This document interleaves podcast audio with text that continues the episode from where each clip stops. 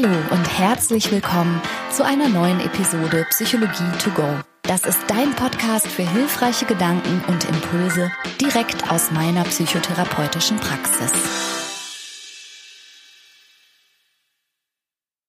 Hallo, schön, dass du da bist. Ich freue mich, dass du heute wieder zuhören magst. Mein Name ist Franka Cerutti und ich bin Psychotherapeutin von Beruf.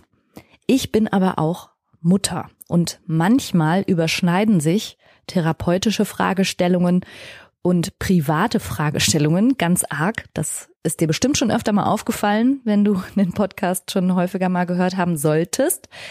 Im Moment ist es so, dass einer meiner Söhne fertig ist mit der Schule und er ist einige Monate gereist, aber fragt sich jetzt natürlich, wo es hingehen soll mit ihm und was er eigentlich wirklich will. Und das soll mal die Fragestellung für die heutige Podcast-Episode sein. Was will ich wirklich? Vielleicht kannst du dich ja auch noch an diese Zeit erinnern oder steckst sogar mittendrin, als du einen festgesteckten Rahmen, wie zum Beispiel deine Schule oder die Universität oder einen Ausbildungskontext oder irgendwas verlassen hast und dann diese Verunsicherung spürst, weil plötzlich von dir erwartet wird, dass du jetzt selber wissen sollst, was deine nächsten Schritte sind. Wir sind ja nun mal in weiten Teilen alle gemeinsam so sozialisiert, dass viele Jahre unseres Lebens einfach klar ist, was zu tun ist und wo wir jeden Tag hingehen und wo wir viele Stunden des Tages verbringen und was von uns erwartet wird. Und das führt, glaube ich, dazu, dass wir uns sehr stark dieser Außenorientierung und diesen vorgegebenen Spurrillen, sage ich jetzt mal, überlassen und vielleicht ein klitzekleines bisschen darüber verlernen, auch nach innen zu gucken und zu spüren, wie sehr will ich das oder was will ich überhaupt? Und vielleicht ist es ja sogar in gewisser Weise notwendig, in bestimmten Lebenskontexten das innere Wollen auch mal ein Stück in den Hintergrund treten zu lassen und einfach mal zu sagen, na ja, ich ziehe jetzt das durch, was dran ist. Das Tückische ist aber eben, dass viele Menschen meiner Wahrnehmung nach darüber diesen Blick nach innen und ein gutes Gespür dafür, was sie wollen, was ihnen gut tut, wo es für sie hingehen kann im Leben und so weiter, einfach aus den Augen verlieren. Und mit der heutigen Podcast-Episode würde ich dir gern ein paar Ideen an die Hand geben. Wenn du also gerade auch an einem Punkt bist in deinem Leben oder wieder mal an einem Punkt bist, wo bisherige Drehbücher oder Skripte aus bestimmten Gründen nicht mehr greifen und du dich vielleicht ein bisschen hilflos und ein bisschen ratlos fühlst, dann ist das hier für dich.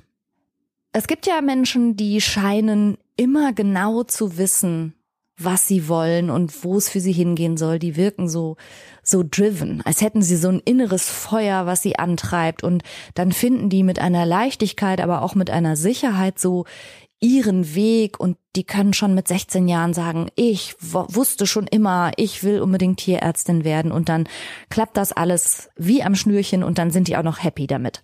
Und falls du aber zu diesen Leuten nicht gehörst, möchte ich dir da unbedingt den Druck und den Stress rausnehmen. Also ich nehme das eher so wahr, dass diese Leute, die so so ganz klar auf dem Schirm haben, was sie wollen und zwar vielleicht schon ziemlich lange Zeit ihres Lebens, die erlebe ich zumindest eher als Ausnahme. Also tatsächlich ist aus meiner Praxis wie auch aus meinem privaten Umfeld es sehr viel häufiger, dass wenn man sich fragt, was will ich eigentlich wirklich, nicht so was super klares, deutliches aus dem Inneren aufsteigt. Also ich glaube wirklich, dass es Menschen gibt, die diesen einen großen Lebenstraum haben und den kennen und da auch in aller Konsequenz drauf zugehen und für die fühlt sich das immer stimmig an und so weiter. Aber wie gesagt, ich glaube, dass das eher einige wenige Menschen sind und ich glaube, dass es weitaus mehr Menschen gibt, die glauben, dass sie so sein müssten, aber so nicht sind und darüber vielleicht auch ein bisschen irritiert sind oder verzweifelt oder denken, mit ihnen stimmt was nicht. Und solltest du dich da wiederfinden, ist auch vor allen Dingen für dich diese Podcast-Episode. Ich möchte gerne dir helfen, eine Annäherung sozusagen zu finden an deine inneren Motive und vielleicht auch an deine Bedürfnisse und an das, was deiner Persönlichkeit nahe kommt. Aber ich will gleichzeitig ein bisschen auf die Bremse treten durchaus nicht suggerieren, dass du etwas falsch machst, wenn du dein Why, also dein Warum im Leben oder was jetzt deine Rolle sein soll, dein Antrieb und so weiter, wenn du das nicht ganz genau kennst und weißt. Also erwarte jetzt bitte weder von dieser Podcast-Episode noch von dir selbst, dass du an diesen Punkt kommst, an dem du 100 Prozent sagen kannst, ein und für alle Mal, das will ich wirklich, yeah, sondern vielleicht betrachtest du diese Frage, was will ich eigentlich wirklich nicht als statische und einmal zu beantwortende Frage, sondern eher als etwas, was du dich täglich, auch im Kleinen und immer mal wieder fragen kannst und darüber kommst du vielleicht näher dran. Aber vielleicht macht es bei dir nie Boom und dann bist du sowas wie erleuchtet. Also da möchte ich wirklich so ein bisschen die Erwartung bremsen. Und außerdem möchte ich auch zu bedenken geben, dass es ja vielleicht schon Ziele gibt, denen du dein Herz auch einigermaßen exklusiv verschrieben hast, die dann aber aus verschiedenen Gründen eben nicht funktionieren. Ich denke da zum Beispiel an Menschen, die eine Position im Spitzensport suchen oder in der Musik oder sowas und dann passiert zum Beispiel eine Verletzung oder ein Unglück.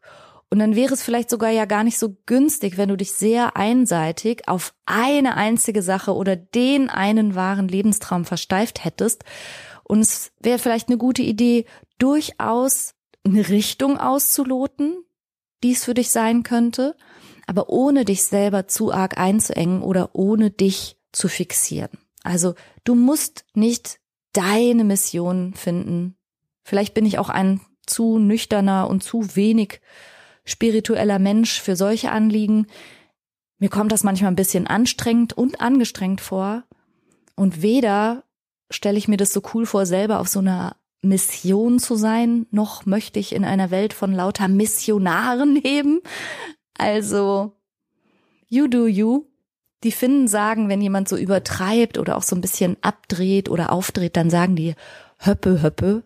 Das ist so ein Wort für, mhm, komm mal ein bisschen runter, erzähl mal nicht so viel Quatsch. Also gerade in dem Bereich, vielleicht ist es auch so vor allen Dingen Menschen, die bei mir so auch in den Social Media manchmal aufplöppen, die dir dann versprechen, wenn du nur deine Mission findest, dann geht's bei dir voll ab im Leben. Ach ja, prüf das ruhig mal für dich. Ich sag dazu eher eben höppe, höppe. Kannst du, musst du aber nicht. Und ich gebe dir gerne jetzt meine vier Fragen, die ich hilfreich finde in dem Kontext. Nicht unbedingt, um das eine Ding zu finden, das dann wie ein Feuer in dir lodert, aber um zumindest mal grob die Himmelsrichtung festzulegen, in die du gehen magst. Mein Sohn, der wie gesagt jetzt gerade vor dieser Fragestellung steht, wohin mit diesem Leben oder was sind meine nächsten Schritte, der hat so einen Internettest gemacht. Da bekommst du Fragen gestellt und sollst dann immer so zwischen 100 und 0 Prozent einschätzen und wie mit so einem Schieberegler äh, markieren, wie bestimmt, wie gerne du bestimmte Tätigkeiten machst oder wie sehr du dich in irgendeiner Rolle oder Position siehst oder so. Und ich muss schon fast lachen, während ich das erzähle, weil also äh, er hat die Fragen immer laut vorgelesen und zum einen Also es waren so Fragen, du kennst das vielleicht auch, ich musste das damals auch machen im Berufsinformationscenter. Und da sind wir mit der Schulklasse hingefahren und dann mussten wir Fragen beantworten, so wie gerne arbeitest du draußen, wie gerne reparierst du Maschinen, ähm, bist du gerne mit Kindern zusammen und so. Und so in der Art und Weise waren die Fragen auch, ziemlich viele davon. Und mein Sohn hat eigentlich konsequent gesagt so, nö, das mag ich nicht. Und nee, mag ich überhaupt nicht. Und das, ne, interessiert mich überhaupt gar nicht. Und weil er ja halt die Fragen laut vorgelesen hat, habe ich zum einen versucht abzuschätzen, was er jetzt gleich antworten wird, aber ich habe auch versucht, die Fragen selber zu beantworten. Und die reine Wahrheit ist, weder mein Sohn noch ich haben besonders viel Bock auf irgendwas. Oh, wir haben überwiegend überhaupt keine Lust auf irgendwas. Und das klingt jetzt vielleicht so total träge und uninspiriert, aber ich möchte das direkt mal ins Positive verkehren. Wenn du vielleicht so ähnlich tickst wie jetzt in dem Fall mein Sohn und ich, ist das immerhin ein Anfang. Also zu spüren, was man nicht will oder nicht mehr will, ist definitiv schon mal ein guter Ansatzpunkt. Unlustvermeidung. Das ist ein psychologisches Grundbedürfnis. Das geht auf Klaus Grave zurück. Da kannst du vielleicht, wenn du möchtest, mal nachgoogeln. Psychologische Grundbedürfnisse. Und eins davon ist eben die Unlustvermeidung. Und das bedeutet eben nicht nur, dass wir versuchen, Schmerz auszuweichen oder Hunger vermeiden, also Dinge, die jetzt objektiv äh, fast niemandem Freude machen, sondern dass wir individuelle Muster in uns ausgebildet haben und dass wir vermeiden, an die Punkte zu geraten, wo uns ganz persönlich und wie gesagt ganz individuell etwas langweilt oder stresst oder ärgert. Und zum Beispiel kleinteilige Maschinen zu reparieren. Ich weiß, dass das für manche Menschen ganz spannend ist, dass die dabei abschalten können, dass die sich herausgefordert fühlen in bester Art und Weise.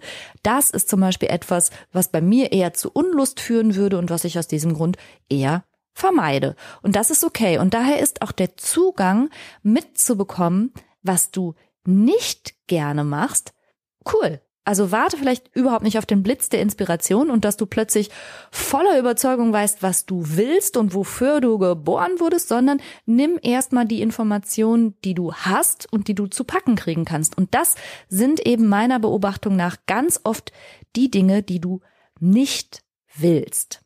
Also Frage Nummer eins lautet, was will ich nicht oder nicht mehr? Und zwar, weil du spürst, dass es dir keinen Spaß macht und weil es dir die Energie raubt.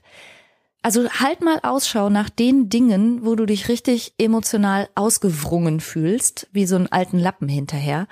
Und eine gedankliche Hilfestellung, wie ich mir das vorstelle, die beschreibe ich dir kurz. Vielleicht kannst du damit was anfangen. Ich stelle mir meine tägliche Energie vor wie so einen leuchtenden Punkt und der geht im Tagesverlauf mal aufwärts und mal wandert der abwärts und hinterlässt dabei so eine sichtbare Kurve. Also vielleicht kennst du das, es gibt so interessante Fotografie, wo die Menschen mit leuchtenden kleinen Lämpchen sowas in die Luft zeichnen und durch lange Belichtungszeit bleibt das dann so stehen und dann haben die irgendwelche tollen Schriftzüge in den Himmel gemalt oder Dinosaurier oder sowas, ja? Also stellst dir so vor, dein leuchtender Punkt wandert so im Tagesverlauf auf und ab und hinterlässt eine sichtbare leuchtende Spur. Und du kannst diese kleinen Aufwärts- und kleinen Abwärtsbewegungen im Tagesverlauf erkennen und vielleicht sogar richtige Energieabstürze. Du kannst bei der Gelegenheit auch mal darauf achten, wo im Körper du diese steigende oder fallende Energie merkst. Vielleicht gelingt dir das sogar noch besser als diese Visualisierung mit dem leuchtenden Punkt. Das kannst du mal für dich prüfen. Immer dann, wenn du mit einer Situation konfrontiert bist in deinem ganz normalen Alltag, die dir in irgendeiner Weise schlechte Gefühle bereitet und dich eben auslaugt oder langweilt oder stresst oder oder, dann legt dieser leuchtende Energiepunkt so eine kleine Talfahrt hin. Und das ist total wichtig, das mitzubekommen. Das sind wichtige Informationen und selbst so, so unverhoffte kleine Abwärtsbewegungen, die mitzubekommen, kann total wertvoll sein. Also ich habe beispielsweise von mir vor längerer Zeit schon festgestellt, dass ich wahnsinnig ungerne telefoniere. Und ich weiß, wenn mir ein längeres Telefonat droht, und so fühlt sich das für mich an, dann merke ich vorher schon, wie diese Kurve allein beim Gedanken daran abstürzt. Und manch, bei manchen Menschen ist das sogar spürbar als Müdigkeit. Also die merken richtig, wie sie müde werden, immer dann, wenn sie was tun sollen, was sie viel Energie kostet. Und noch bevor sie angefangen haben, merken sie, dass sie viel zu müde sind und unbedingt erstmal ein Mittagsschläfchen brauchen, was man dann auch als natürlich Vermeidungsstrategie deuten kann. Aber achtet mal darauf. Und telefonieren ist jetzt nicht objektivierbar anstrengend oder herausfordernd. Ich kann das auch. Es ist aber eben so, dass ich zu den Menschen gehöre, die eben lieber zehn WhatsApp schreiben als einmal zu telefonieren. Und das sagt mir, da ich mein Energiepünktchen beobachtet habe, dass ich zum Beispiel besser keine Berufstätigkeit wählen sollte, die mit viel Telefonieren eingeht. Und es hat dazu geführt, dass ich all diejenigen Tätigkeiten, die auch innerhalb meines Berufes mit Telefonieren zu tun haben, ausgelagert habe. Ich habe zum Glück eine Person gefunden, die gerne telefoniert, und das ist meine liebe Saskia, die alles, was mit Telefonieren zu tun hat, beruflicherseits für mich regelt. Zum Glück. Also das ist schon mal eine Energiefalle, in die ich nicht tappe. Und über dieses, was will ich wirklich nicht, habe ich mir zumindest einen kleinen Teilbereich in meinem Leben geschaffen, wo ich das schon mal vermeiden kann. Damit bin ich immer noch nicht da, was ich wirklich will, aber ich weiß, was ich nicht will und das ist auch wertvoll. Und ich kann mir das zum Glück jetzt auch erlauben, mich danach zu richten, anstatt eben mit ganz viel Kraft und ganz viel Anstrengung und ganz viel inneren Kommandos wie jetzt reiß dich mal zusammen. Du wirst ja wohl jetzt mal telefonieren können. Also natürlich ist das eine luxuriöse Situation, aber schau mal, ob du dir nicht auch ermöglichen kannst, Sachen, die du wirklich nicht gerne machst, auch nicht zu tun. Also ja, ich kann alles Mögliche, aber wenn ich merke, dass mich das anscheinend mehr Energie kostet als andere Menschen, dann tue ich es halt nicht. Ich kann telefonieren, ich will aber nicht. Ich kann auch Gnocchi essen, will ich aber nicht unbedingt. So. Also erlaub dir da mal hinzuschauen und, wenn möglich, deine täglichen Aktivitäten noch ein bisschen daran auszurichten. Und neben so banalen Alltagssachen kannst du aber auch vielleicht spüren, dass dein Energielevel in bestimmten zwischenmenschlichen Kontakten absackt oder während du eine bestimmte Rolle einnimmst oder wenn du in Situationen gerätst, immer mal wieder. Also lauf einfach mal durch deinen Alltag mit einer gewissen Aufmerksamkeit und Achtsamkeit und bekomm mal mit, wann ist das Energiepünktchen eher oben und wann ist es eher unten. Und immer wenn du kannst, zieh Schlüsse daraus. Also diese erste Frage, was will ich nicht, dient dazu, genau diese Bereiche aufzuspüren und auch mitzubekommen, wie viel Anteil denn diese Bereiche, wo du vielleicht in einem ganz tiefen Energielevel bist, in deinem täglichen Tun so haben. Und dann kannst du daraus eine sogenannte Weg von Motivation formulieren. Also das Gefühl, dass du dich mit irgendwas gar nicht wohlfühlst, dass du dich langweilst, dass du unzufrieden bist, dass du dich immer wieder mit großer Kraft zu irgendwas zwingen musst und dich hinterher fühlst wie ein Luftballon, aus dem die Luft so ganz langsam rausgelassen wurde, das ist ein super wichtiger Indikator im Kleinen und im Großen. Und das kannst du unbedingt heranziehen, um für dich die richtige Richtung einzuschlagen und mehr von dem zu tun, wo dein Energielevel stimmt und weniger von dem, wo dein Energielevel absackt. Und ähm, an der Stelle möchte ich unbedingt auch noch einfügen, dass Angst übrigens kein Indikator ist. Also das führt jetzt an der Stelle und in dieser Podcast-Episode vielleicht ein bisschen weit, aber Angst solltest du auf gar keinen Fall als Ratgeber heranziehen. Angst ist tatsächlich ganz häufig sowas wie ein Missverständnis.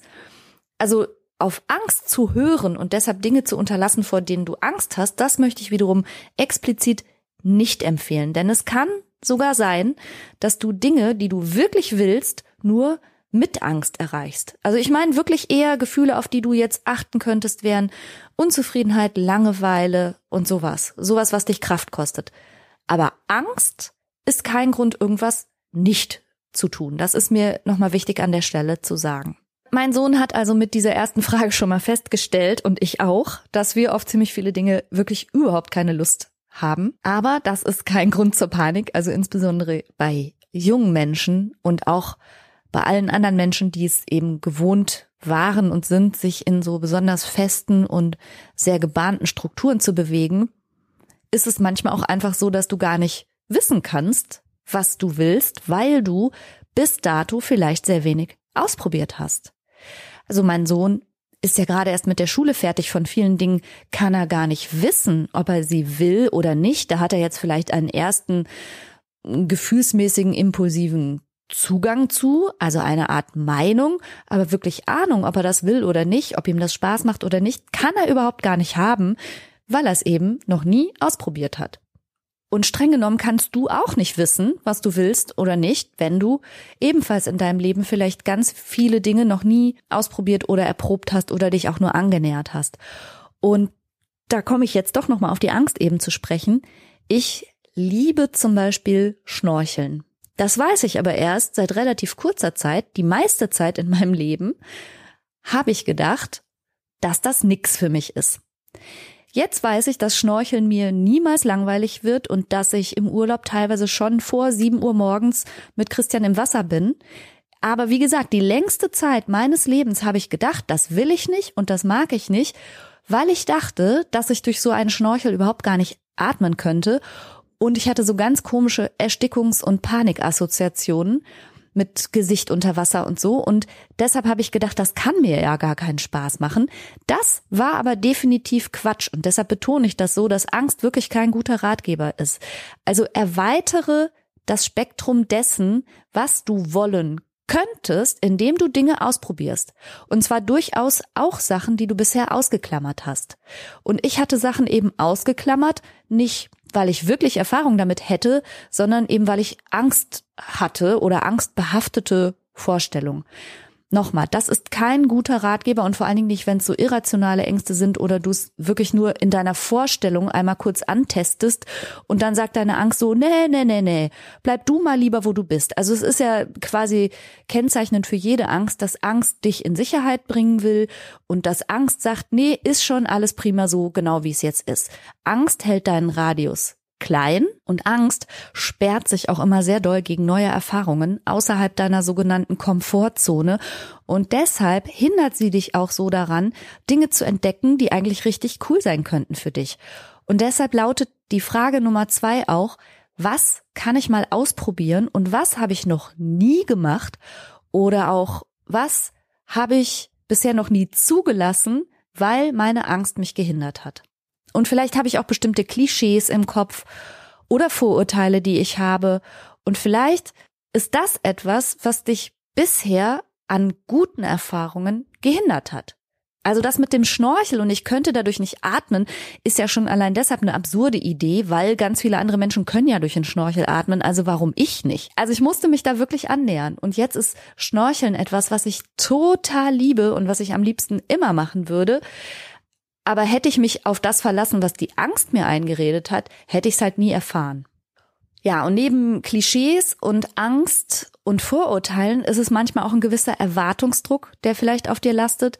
Auch von außen an dich herangetragene Ansprüche, wie du sein sollst, was du machen sollst, was du nicht machen sollst, wie man das macht, wie das in eurer Familie gehandhabt wird und so weiter.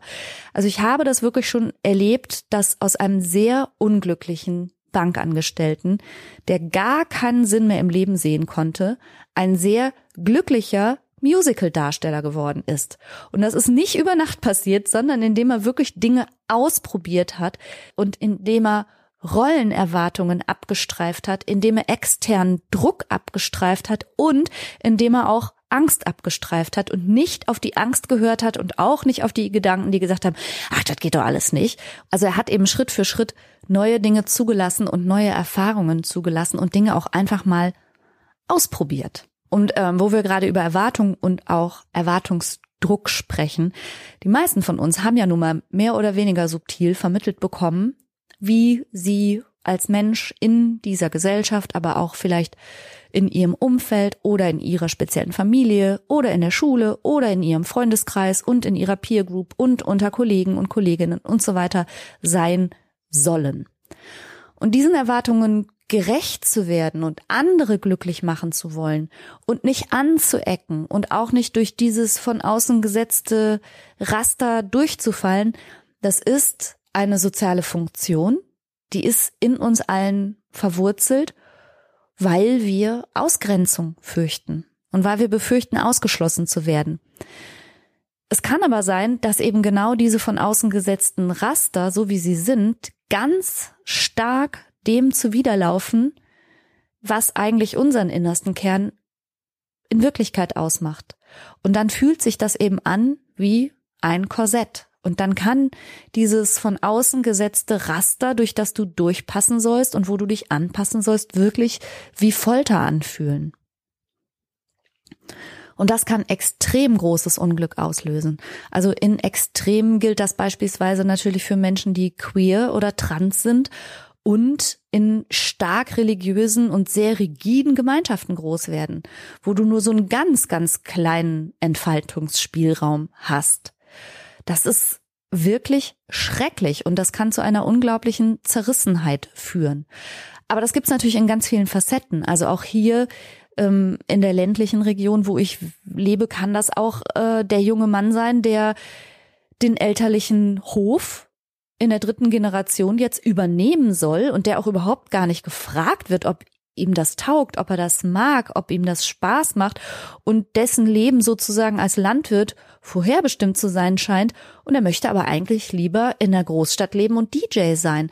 Also immer solche Brüche, so Erwartungshaltungen und das, was du aber eigentlich spürst, was, wo es dich hinziehen würde, das kann großes, großes Unglück auslösen und viele, viele Turbulenzen. Aber gerade dann, wenn du so einen Druck spürst, dann ist eben neben der ersten Frage, was will ich nicht, die ja genau da reinpasst, die zweite Frage, was könnte ich mal ausprobieren, auch gegen gewisse innere und äußere Widerstände, um einfach mal zu testen und um meinen Erfahrungsschatz zu erweitern, was eigentlich für mich alles cool sein könnte.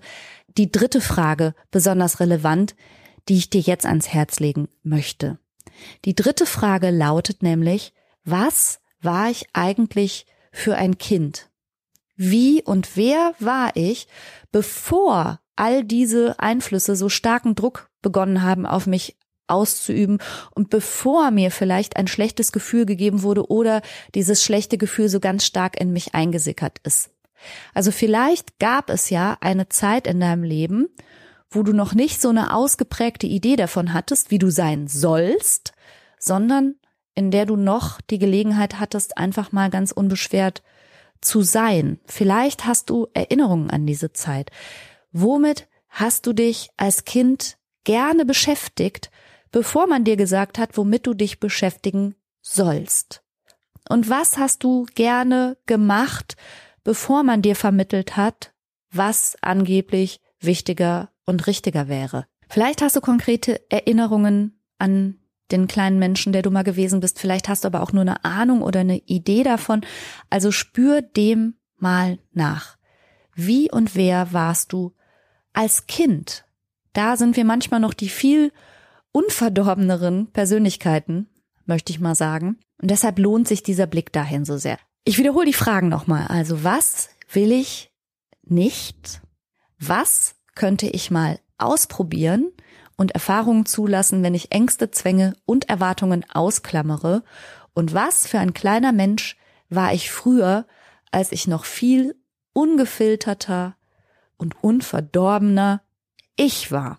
Und die vierte und letzte Frage, die ich dir ans Herz legen möchte, die du dir stellen kannst, die geht jetzt wirklich sehr explizit in die Richtung, wo will ich denn hin? Also wir hatten ja über die Weg von Motivation und die Unlustvermeidung gesprochen und jetzt kommt sozusagen der Wechsel der Blickrichtung in Richtung, wo will ich denn hin? Und Fragen, die du dir dafür stellen kannst, könnten zum Beispiel so lauten. Wenn du einen ganzen freien Tag oder ein ganzes freies Wochenende oder eine ganze freie Woche vor dir hast, wie verbringst du diese Zeit? Und ich möchte jetzt mal explizit Serien gucken oder Computerspielen und jede andere Art von Konsum, also auch Shopping oder auch tatsächlich äh, Trinken und sonstige Art von Konsum ausklammern. Das sind ultra verbreitete und sehr häufige Tätigkeiten. Und ich würde mal behaupten, das ist das, was 90 Prozent aller Menschen mit einem freien Wochenende, einem freien Tag oder einem freien Abend wirklich tun. Das ist aber nicht das, was dich in irgendeiner Art und Weise in der Frage weiterbringt, was du wirklich willst. Da ist allenfalls vielleicht interessant zu gucken, was du guckst oder mit wem du dich da identifizierst oder in welche Art von Fantasiewelt oder Rolle du am liebsten einsteigst oder über welche Art von Klamotten du eine Art von Image kreierst oder oder also auch da kann man natürlich Informationen rausfiltern, wiederum über dich und über deine Motive, deine Beweggründe und deine Bedürfnisse. Wenn du aber ein sehr großes Bedürfnis hast, freie Zeit vor allen Dingen in irgendeiner Art und Weise konsumierend zu verbringen, würde ich das als Erschöpfung interpretieren. Und es bringt dich in der Fragestellung, was du willst, tatsächlich nicht weiter. Es zeigt vielleicht einen Mangel und vielleicht eine Sehnsucht, aber ich würde dich bitten, dass du dich gedanklich mal auf die Idee einlässt, du hast einen freien Tag, ein freies Wochenende oder gar eine freie Woche? Und wie würdest du die idealerweise verbringen, diese Zeit, ohne Konsum? Also, was würdest du tun? Was sind Tätigkeiten, für die du dich dann entscheiden würdest, mit denen du dich wohlfühlst, in denen du richtig aufgehst oder wo du so richtig die Zeit ver vergisst? Das ist nicht immer leicht zu beantworten, gerade weil uns ja auch gesellschaftlich und kulturell sehr nahegelegt wird, dass Netflixen eine ausreichende Freizeitbeschäftigung sei. Und nur damit da keine Missverständnisse aufkommen, ich liebe gammelige Wochenenden im Bett mit Serien gucken. Ich verurteile das nicht. Ich tue das alles selber auch. Ich sage nur, dass es für die Fragestellung dieser Podcast-Episode, was will ich wirklich, definitiv nicht weiterhilft. Ich möchte da nochmal an das Flow-Konzept erinnern. Vielleicht hast du von Flow schon mal gehört. Der Wissenschaftler, der dieses Konzept beforscht hat, ist Mihai Csikszentmihalyi. Der hat einen ziemlich schwierigen Namen.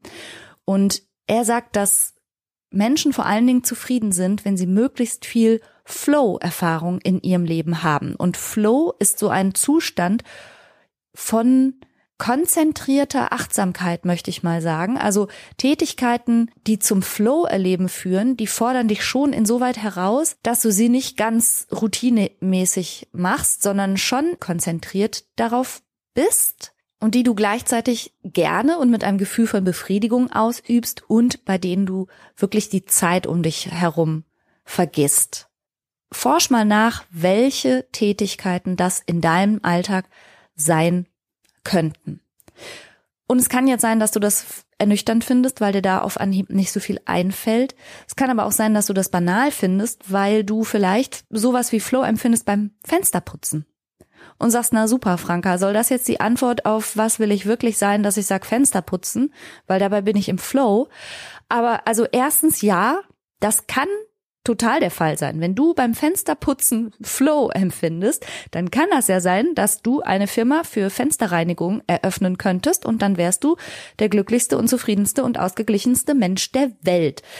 Es kann aber auch sein, dass in diesem Fensterputzding, du musst ja nicht deine Zukunft darauf bauen, aber da kann was drin stecken, was du gerne magst. Zum Beispiel bist du vielleicht eine Person, die schnelle Ergebnisse schätzt. Oder vielleicht magst du dein Gefühl von Selbstwirksamkeit steigern, indem etwas, was gerade eben noch dreckig war, jetzt glänzt. Vielleicht ist es die Selbstwirksamkeit, die du anziehen findest. Vielleicht magst du aber auch die Haptik von diesem Lederlappen und diesem quietsch sauberen Gefühl. Also egal was es ist, schau mal hin was du da über dich lernen kannst. Alles, was du spürst und was in dir ein Wohlgefühl auslöst, ist ein guter Hinweis, da mal weiterzugehen. Und wenn wir schon über Fensterputzen sprechen, du kannst ja mal dein gedankliches Fenster ruhig genau an der Stelle auch mal ein bisschen größer aufmachen. Und zwar, indem du dich traust, dich zu fragen, was wäre eigentlich richtig cool? Wenn es überhaupt keine Beschränkungen gäbe, keine finanziellen, aber von mir aus auch keine rechtlichen oder auch keine physikalischen, so, hey, also es ist deine Fantasie, in deinem Kopf ist jetzt erstmal alles erlaubt, da kannst du ruhig mal richtig aufdrehen und dir im Kopf einmal alles erlauben. Alles erlauben, was du dir vorstellst, was der Wahnsinn wäre zu erleben oder zu machen oder zu sehen. Und die Wahrscheinlichkeit ist hoch, dass das, was du dann siehst auf deiner inneren Leinwand, dass das, was deine Fantasie kreiert, natürlich etwas über dein Innerstes und dein Innenleben aussagt und dass du dich besser kennenlernen kannst, indem du das mal zulässt. Und das ist sozusagen die Aufsummierung jetzt der bisherigen Fragen. Also du gehst weg vom Was will ich nicht hin zu ins Boah, was fände ich ultimativ cool und gleichzeitig schränkst du damit in deiner Fantasie zumindest mal alle Beschränkungen, alle Erwartungen, aber auch alle Ängste und sonstige Beschränkungen ab und traust dich mal gedanklich da hinzugehen. Und es geht wohlgemerkt nicht darum, da jetzt etwas schon zu kreieren, was du dann eins zu eins genau als dein Ziel verfolgst, sondern es geht darum, diese Fantasie erstmal überhaupt zu entwickeln. Das ist für viele Menschen schon wahnsinnig ungewohnt und unvertraut. Also nochmal, in deinem Kopf kannst du alles und da geht auch alles. In deinem Kopf bist du ein Zauberer. Du bist überhaupt nicht beschränkt in deinem Kopf. Viele Menschen sind es aber dennoch, weil sie einfach nicht gewohnt sind, so frei und fantasievoll zu denken, was schade ist, weil das so eine total wertvolle Quelle sein kann für ganz, ganz viele Hinweise über dich selbst. Und viele Menschen haben aber auch Angst, auf diese Art und Weise in ihrer Fantasie sich ihr allerbestes Leben und ihren besten Alltag und ihre beste Beziehung und ihren besten Wohnort auszumalen, weil sie halt und nicht zu Unrecht Angst haben, dass das auch traurig machen könnte. Und das ist der Grund, warum sie sich dann hm, sozusagen die Fantasie verbeißen und verbieten, weil sie sagen, nee, komm, das macht dich traurig.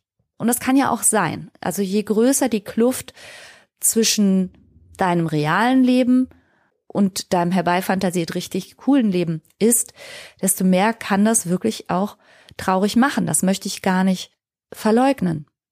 Vielleicht ist das schmerzhaft und vielleicht zeigt dir diese Übung einen Mangel oder auch ein unerfülltes Bedürfnis, aber genau das ist ja der Plan. In der Gruppentherapie war das zum Beispiel mal so, dass eine Teilnehmerin bei genau dieser Übung berichtet hat, dass sie am liebsten unter Wasser leben würde. Und sie hat sich vorgestellt, wie sie unter Wasser lebt, zwischen ganz vielen Pflanzen, die sie umschmeicheln. Und da wäre sie ganz leicht und ganz unbeschwert und von Kühle umgeben. Und da hätte sie keine Schmerzen. Und diese Patientin hat unglaublich geweint. Die Übung hat sie total traurig gemacht. Und sie fand die Übung auch doof und hat es auch nicht so recht verstanden, warum ich ihr das quasi antue, weil sie ja nun mal halt im echten Leben auch nicht unter Wasser leben kann. Aber was sie dann im Anschluss an diese Übung daraus entwickelt hat, und das hat mich wirklich berührt und bewegt, war, dass sie begonnen hat, sich viel mehr und viel stärker um ihre Lipödem-Erkrankung zu kümmern. Es war nämlich so, dass sie tatsächlich unter ständigen Schmerzen gelitten hat und einem unerträglichen Schweregefühl in den Armen und in den Beinen. Und sie hat nach dieser Übung es zu ihrer absoluten Priorität gemacht, sich darum zu kümmern und eben nicht erst, wenn sie Zeit hat oder im Urlaub oder so ein bisschen. Wie wäre eigentlich mein schönstes Leben? Mein schönstes Leben wäre schwerelos und ohne Schmerzen. Sie hat das wirklich damit beantwortet, dass sie sich darum kümmern möchte, unbeschwerter zu sein, also literally unbeschwerter. Ich möchte dich ermuntern, dich zu trauen, deine Fantasie anzuwerfen und diese letzte Frage, was würde ich machen, wenn ich keinerlei Beschränkungen, nicht physikalisch, nicht finanziell, keinerlei Grenzen unterworfen wäre, wie würde ich dann leben? Und diese Antwort, ich würde unter Wasser leben, wie von meiner Patientin, hat sie zurückgeführt auf etwas, was im echten Leben bei ihr ein großes Bedürfnis offenbart hat. Und das hat sie ganz lebenspraktisch im Hier und Jetzt übersetzt.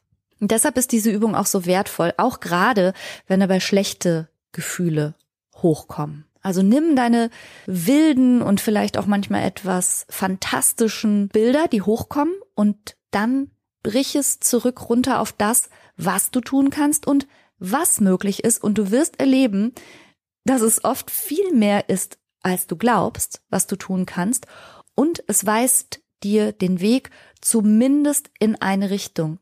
Und das ist nichts Trauriges, sondern das ist eben genau das, was ich immer meine, wenn ich sage, schau dem Drachen auch mal ins Auge. Und die besten und wichtigsten Hinweise findest du nicht da draußen in der Welt, sondern in dir, über dich.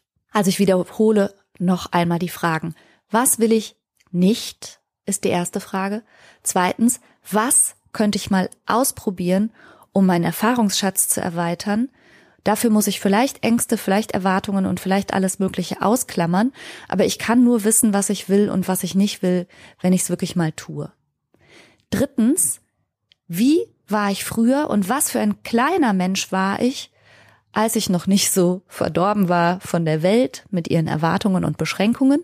Und viertens, was würde ich tun und wie wäre mein fantastisches Leben, wenn es überhaupt gar keine Beschränkungen gäbe, keine Vorbehalte, keine Erwartungen, aber eben noch nicht mal physikalische, gesetzmäßige oder finanzielle Grenzen. Schmeiß deine Fantasie an und dann erfasse den Kern des Ganzen und übersetze es zurück in deine Realität und geh da lang. Und diese vier Fragen, die kannst du dir immer und immer wieder stellen. Ich habe ja schon gesagt, es geht überhaupt nicht darum, das eine große Ziel zu finden und zu erreichen, sondern immer wieder nachzujustieren. Und du bist ein Mensch, du wirst dich verändern und auch deine Fantasien werden sich verändern und deine Bedürfnisse werden sich verändern. Aber du kannst dir ziemlich sicher sein, dass du zumindest nicht konsequent in eine absolut falsche Richtung läufst, die dich unglücklich und unzufrieden machst, wenn du dich an diesen innersten Fragen orientierst. Ja, mein Sohn hat mit diesen Fragen eine Richtung gefunden, die er zumindest jetzt mal einschlagen möchte. Das heißt eben überhaupt nicht, dass er das in zwei Jahren oder in fünf Jahren noch genauso sieht. Es kann sogar sein, dass er das in drei Wochen bekloppt findet. Aber hey, dann ist er zumindest schon mal ein paar Schritte gegangen in eine Richtung und das ist wiederum eine Erfahrung. Und auch das habe ich schon mal in einer Podcast-Episode gesagt und da hat mir sogar ein ganz lieber Hörer ein Post davon gemacht und mir zugeschickt. Entweder es wird geil oder es wird eine Erfahrung. Du kannst jeden Schritt, den du in eine Richtung machst, irgendwie für dich verwerten. Also probier's einfach mal aus.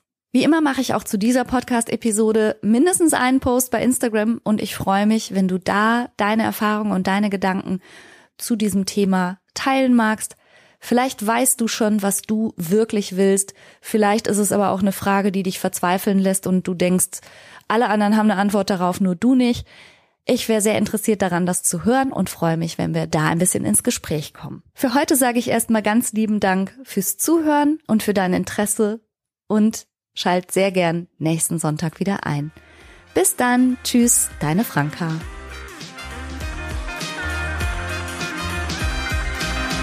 Das war's für heute. Ich hoffe, du konntest eine Menge frischer Gedanken für dich mitnehmen. Mehr davon gibt's auch auf meiner Seite www.franca-ceruti.de